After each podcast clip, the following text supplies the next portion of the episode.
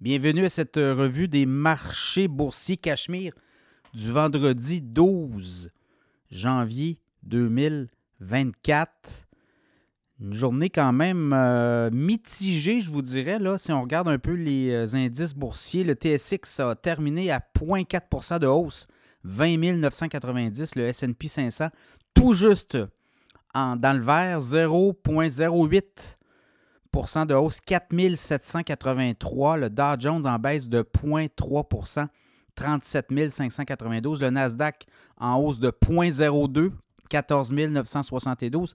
Le baril de pétrole, 72 et 70 US référence WTI en hausse de 68 cents. Le Bitcoin a pris euh, une petite débarque, 43 470 en baisse de 2880 et l'once d'or a monté de 33,30 à 2052 et 50 cents.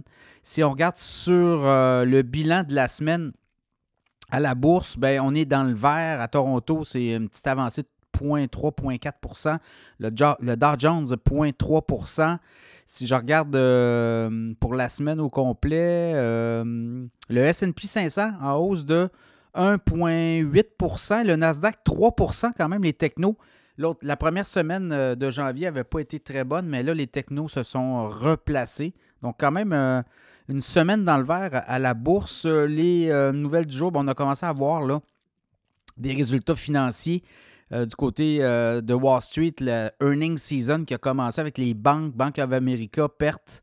On a sait qu'il y avait de mauvais résultats financiers également. Citigroup restructuration. Donc, le, le, monde bancaire est un peu. Euh, on fait des mises à pied, on restructure là, des, euh, des euh, mauvais placements. Peut-être, là, il y a aussi JP Morgan. Donc, ça a mal parti là, pour le monde des banques, cette espèce de saison des résultats financiers. On va avoir d'autres floppés de résultats toute la semaine. C'est pour encore plusieurs semaines. Donc, on nous dit que ça devrait être très bon. On pense à une hausse des profit entre 4 et 5% donc on va le voir là aussi. UBS, euh, la, firme UBS, les analystes croient qu'on va avoir une très bonne saison des euh, résultats financiers. Donc, ça va être à suivre.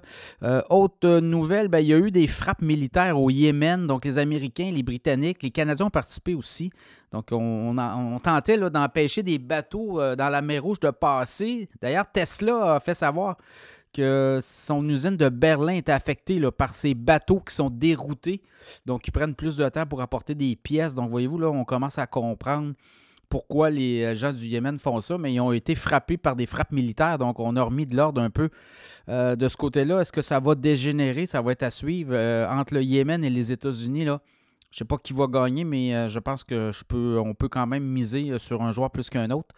Alors, pour le reste, ben, écoutez, on va voir euh, la semaine prochaine d'autres résultats qui vont rentrer. Les ETF, le Bitcoin, ben, ça c'est euh, comme le, Bitcoin a dégringolé, les ETF ont, baissé aussi un peu, là, mais tout ça va se replacer. J'ai comme l'impression qu'on avait à digérer beaucoup de choses dans le cas euh, des ETF, e mais également dans le cas de Bitcoin. Donc c'est un peu ça. Sinon, les autres nouvelles, je pense que ça fait le tour pas mal. Je regarde là, vite, vite, vite. on va suivre les résultats financiers. On va avoir d'autres données sur l'économie. Donc, euh, ça renforce un peu que l'économie, l'inflation n'est pas terminée aux États-Unis. On a eu des chiffres de l'inflation cette semaine, mais quand même, on a eu une bonne semaine boursière. Les technos, notamment 3% de hausse sur l'indice Nasdaq. Donc, ça renforce que l'inflation euh, est repartie à la hausse en mois de décembre, mais je pense que janvier pourrait retomber aussi rapidement. Et euh, on pourrait avoir des baisses de taux surprises mois de mars aux États-Unis ça sera à surveiller certainement.